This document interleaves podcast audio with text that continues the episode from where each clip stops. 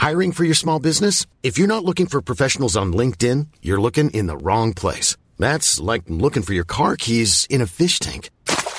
LinkedIn helps you hire professionals you can't find anywhere else, even those who aren't actively searching for a new job but might be open to the perfect role. In a given month, over 70% of LinkedIn users don't even visit other leading job sites. So start looking in the right place. With LinkedIn, you can hire professionals like a professional. Post your free job on linkedin.com slash spoken today. Comentário bíblico com Mari Persona. Segunda carta aos Coríntios, capítulo 5, versículos 16 ao 21. 1 Timóteo capítulo 3, uh, até, até uma, uma curiosidade aqui, uma vez eu vi um, um irmão escrever alguma coisa sobre todos os capítulos 3, 16, né, ou vários deles, não todos da Bíblia, mas todos, vários capítulos 3, 16, e como eles eram preciosos. Claro que isso é uma, uma coincidência, né, mas esse é um deles. Né? A gente sempre lembra de João 3,16, e Timóteo, 1 Timóteo 3,16 também é, é, um, é uma, um versículo importantíssimo.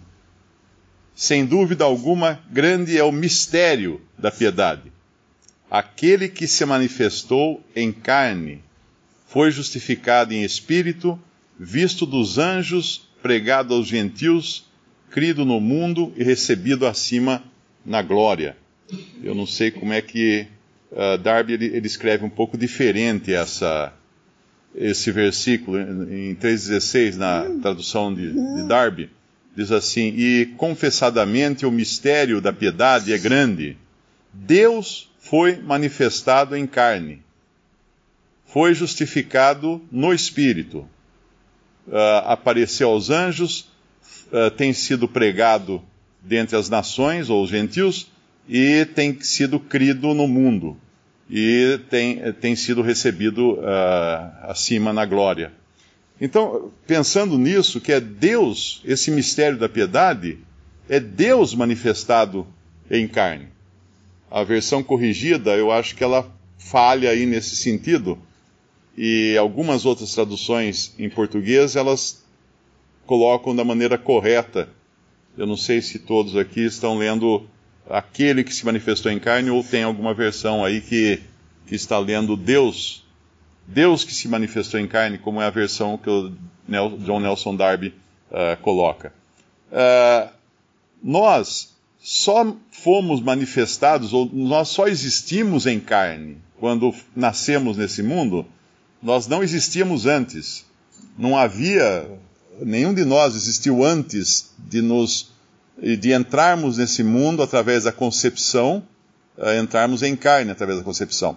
Mas o Senhor Jesus, ele existia eternamente, porque ele é Deus. E quando ele, ele uh, se fez carne, ou, ou, ele foi manifesto uh, em carne, quando ele adotou um corpo humano, ele, ele recebeu uma nova natureza. Ele só tinha a natureza divina antes, porque ele é Deus. Essa ele nunca deixou de ter, ele sempre existiu como Deus Deus criador de todas as coisas, nada do que foi feito uh, sem ele foi feito. Mas ele aí assumiu uma natureza humana, algo que nunca Deus tinha tido. Ser homem, uh, tomar a forma humana, uh, vir ao mundo em humanidade. Então, de repente, nós tínhamos aqui no mundo Deus entendendo exatamente o que é ser humano. E aí, como humano, aprendendo obediência, uma coisa que ele nunca precisou uh, ter obediência né, na, na, glória, sendo Deus, que sempre foi. Mas como humano, ele aprendeu obediência. Nós encontramos um versículo que fala isso. E então a gente poderia até de certa forma dizer que o Senhor Jesus aqui no mundo tinha duas naturezas, a humana e a divina. Nós temos hoje uma natureza como descendentes de Adão mas no momento em que nascemos de novo, recebemos uma nova natureza que vem de Deus. Obviamente não é uma natureza divina no mesmo sentido que o Senhor tem. Não nos tornamos deuses quando nos convertemos a Cristo, mas temos uma nova natureza que vem de Deus. Ela é divina no sentido que ela vem de Deus e é perfeita. E hoje nós temos duas naturezas, então. Nós temos a carne, que é a velha natureza, a herdada de Adão, corruptível, corrompida por natureza, e temos a natureza divina, que agora é aquela que recebemos em Cristo.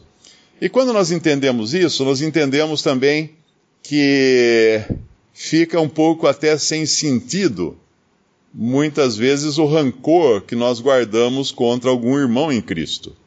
Porque a ninguém conhecemos segundo a carne. Como fala aqui essa passagem, né? Uh, em, em nosso capítulo de 2 Coríntios 5, 16 Daqui por diante, a ninguém conhecemos segundo a carne, e ainda que também tenhamos conhecido Cristo segundo a carne, contudo agora já o não conhecemos desse modo.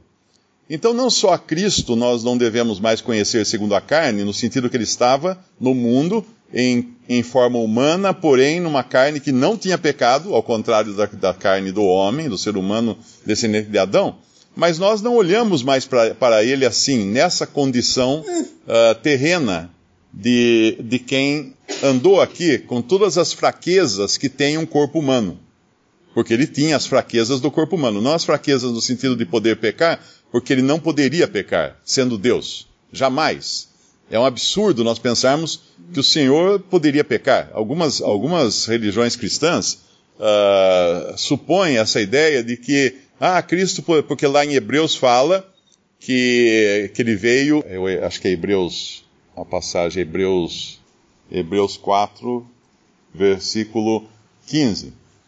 Porque não temos um sumo sacerdote que não possa compadecer-se das nossas fraquezas. Temos um que pode sim se compadecer das nossas fraquezas, porque ele é humano, no sentido de que ele é homem. Ele, ele, conhe, ele conhece o que é ser homem, então ele sabe o que é.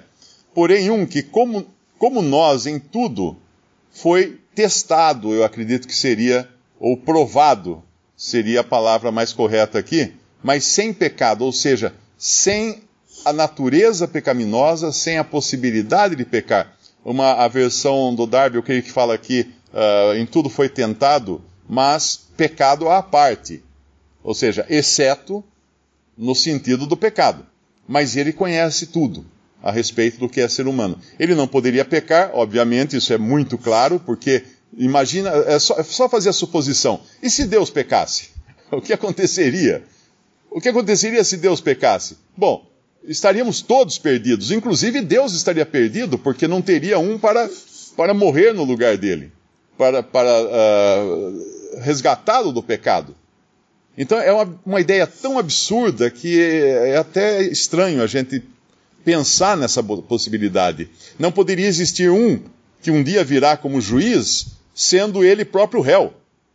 Como que nós poderíamos pensar no Senhor Jesus sentando-se no, no, no, grande trono branco, mas ele próprio não idôneo, como são, acontece com os juízes do, do mundo, né? A gente sabe que todo juiz julga, mas ele próprio não é totalmente incorruptível, ou totalmente, ele é falho, como todo ser humano é.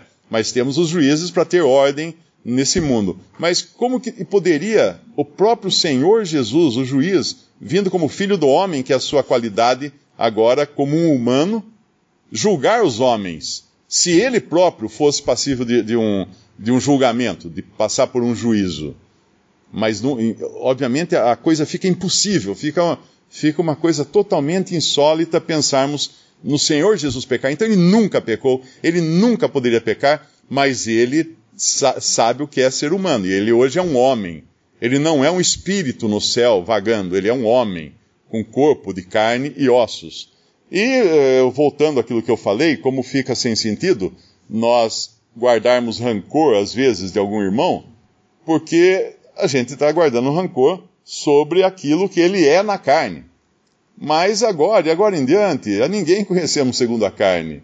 Nós, nós deveríamos olhar já no sentido da nova criatura que é aquela que está diante de nós, assim como nós olhamos para Cristo agora, não mais naquela fraqueza que ele andou no mundo, num corpo ainda sujeito a sentir dores, a ser ferido, a se machucar, porque tudo isso aconteceu uh, na, na, cruz, indo, indo para a cruz. O Senhor passou por todas essas coisas. Ele apanhou, ele teve os seus, sua barba arrancada pelos soldados, ele, ele teve uma coroa de espinhos fincada na testa, e obviamente isso machucou, isso doeu. Ele foi, ele foi uh, açoitado com açoites, e claro que isso também uh, o fez sofrer, não podemos pensar que porque ele era sem pecado, ele olhou em volta e falou assim: Ah, não estou sentindo nada. Não, ele estava sentindo como ser humano. Mas ele ia sentir uma coisa que nenhum ser humano jamais sentiu até hoje, que é ser julgado por Deus. Passar pelo juízo no nosso lugar. Quando ele tomou sobre si os nossos pecados, foi feito pecado por nós. E aí, uma coisa sempre muito interessante que às vezes a gente esquece: nós sempre pensamos no juízo que Cristo levou uh, como sendo o momento da sua morte. Ou seja, ao morrer, ele recebeu o juízo de Deus. Não. Ele recebeu o juízo em vida. Ali na cruz estava um ser humano durante três horas respirando, sofrendo um castigo eterno que os homens vão, vão, vão sofrer, aqueles incrédulos, impenitentes, quando eles receberem uh, de volta os seus corpos lá no grande trono branco e sofrerem eternamente aquilo que Cristo sofreu em três horas na cruz, vivo, antes de dar sua vida. Quando ele terminou de sofrer tudo por todos os salvos, ele falou: está terminado. Terminou, está consumado, não tem mais nada que sofrer por ninguém, não tem mais nenhum, nenhum pecado para ser pago pelos que creem nele, né? pelos que, que nele depositaram fé. Uh, então não, não tinha mais nada para ele fazer. E ele falou: está consumado, está terminado, acabei a obra. Buda, quando morreu, a, a lenda conta, ou a religião budista conta, Siddhartha, Siddhartha Gautama, que era o nome de, atribuído a, a Buda, quando, na hora da sua morte, ele falou para os seus discípulos em torno da, dele, falou assim: continuem tentando, continuem se esforçando. Ora, nós temos um, um Salvador que terminou os seu, seus dias aqui, neste mundo, dizendo está consumado. Não tem mais nada para ser feito. Já fez tudo naquelas três horas. Então, esse é o homem que está no céu por nós, que ao mesmo tempo é Deus e homem. Então, quando nós hoje uh, olhamos para um irmão, é importante lembrar disso. A ninguém mais conhecemos segundo a carne. Nem, nem no, no sentido de, de louvarmos um irmão por seus grandes feitos uh, como homem, como ser humano aqui na terra, porque ninguém conhecemos segundo a carne. Não é o que ele é como ser humano que vai fazer diferença eternamente, mas é o que ele é como aquilo que Deus fez dele, uma nova criação que ele vai falar no versículo. Uh, nesse capítulo, né? 17. É 17. Assim que, se alguém está em, em Cristo, nova criação é. Em algumas versões fala nova criatura, mas não é assim. Nova criação é. As coisas velhas já passaram, eis que tudo se fez novo. E tudo isso provém de Deus não provém de nós, não dos nossos esforços, de Deus, que nos reconciliou consigo mesmo por Jesus Cristo e nos deu o ministério da reconciliação. Isto é, Deus estava em Cristo reconciliando consigo o mundo, não lhes imputando os seus pecados, e pôs em nós a palavra de, de reconciliação, de sorte que somos embaixadores da parte de Cristo, como se Deus por nós rogasse, rogamos-vos, pois, da parte de Cristo, que vos reconcilieis com Deus. E aquele que não conheceu o pecado, o fez. Deus o fez pecado por nós, para que nele fôssemos feitos justiça de Deus. E nesse sentido também, quando tratamos com as pessoas nesse mundo, qual, se, qual era o sentimento de Cristo quando ele abordava alguém? Ele, ele, ele derramava sobre a pessoa toda a ira divina uh, contra aquele pecador perdido. Não. Não. Ele poderia imediatamente dizimar todas as pessoas ao seu redor ali na cruz. Ele poderia convocar legiões de anjos para tirá-lo dali, mas aí a sua obra não seria consumada. Não. Ele estava aqui no, no espírito de quem veio para salvar, de quem veio para reconciliar as pessoas com Deus Uh, Deus, nunca, Deus nunca foi inimigo do homem. O homem se tornou inimigo de Deus por causa do pecado, mas Deus nunca foi inimigo do homem, porque ai de nós se Deus tivesse se tornado inimigo do homem. Mas ali na cruz, aqui, aqui nesse mundo, em vida, o Senhor buscava sempre levar essa palavra aqui, que ele fala. Uh, tudo isso provém de Deus, que nos reconciliou consigo, mesmo por Jesus Cristo, e nos deu o ministério da reconciliação. Então, qual é, qual é o anúncio que nós levamos às pessoas no mundo? Ah, você é um perdido, desgraçado, você é muito mal, você é isso, você é aquilo. Não! O anúncio é: Deus quer reconciliar você com Ele. Deus quer perdoar os seus pecados. Deus quer que você creia em Jesus como seu Salvador e receba imediatamente a vida eterna e tenha todos os seus pecados purificados porque Cristo morreu na cruz por você. Esse é o ministério do cristão. Não é melhorar o mundo. Ah, vamos melhorar esse mundo, vamos melhorar as pessoas então. Não, você tem que se esforçar, vamos fazer as pessoas se esforçar, vamos dar um curso. Como melhorar as pessoas para elas serem perfeitas aos olhos de Deus. Não tem como. Então vamos melhorar o mundo para ele ficar pronto. Isso aqui, inclusive, é uma doutrina católica e protestante uh, da reformista. Qual é essa doutrina? Melhorar o mundo para ele se tornar o, uh, o, o lugar propício para Cristo vir estabelecer o seu reino. É uma, é uma ideia tão absurda que o homem possa melhorar o mundo, que qualquer pessoa com um pouco de um mínimo de bom senso bastaria olhar em volta e falar assim: olha, então se, se nesses últimos dois mil anos os homens estão tentando melhorar o mundo para Cristo poder vir reinar, péssimo trabalho eles fizeram, porque só piorou. Nada melhorou aqui nesse mundo, está cada vez pior. E, e, por incrível que pareça, muita gente não sabe que essa é a doutrina católica e essa é a doutrina reformada do protestantismo. Preparar o mundo para a vinda de Cristo, conquistar o mundo para que ele venha reinar aqui no mundo. Nós não vamos melhorar nada, nós não vamos reformar nada. Quem, quem faz as coisas individualmente hoje em cada coração, em cada alma, é Deus através do Espírito Santo, convencendo do pecado e levando a pessoa a crer em Jesus como seu Salvador. Visite respondi.com.br. Visite também 3minutos.net.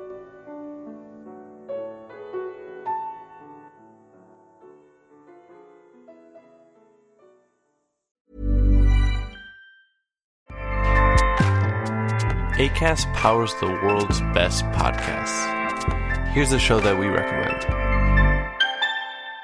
The Real Housewives is a guilty pleasure for most, but if you're looking to not feel guilty about that pleasure, tune in to Everything Iconic with me, Danny Pellegrino, where I break down all the messy moments and behind the scenes antics of Bravo's popular franchise. And on Everything Iconic, I also interview celebrity guests like Kelly Ripa, Kiki Palmer, Drew Barrymore, Cameron Diaz, and more about their guilty pleasures, their past work, and so much more. So if you're pop culture obsessed and find yourself watching way too much reality TV like me, tune in to Everything Iconic with Danny Pellegrino wherever you listen to podcasts. ACAST helps creators launch, grow, and monetize their podcasts everywhere. ACAST.com.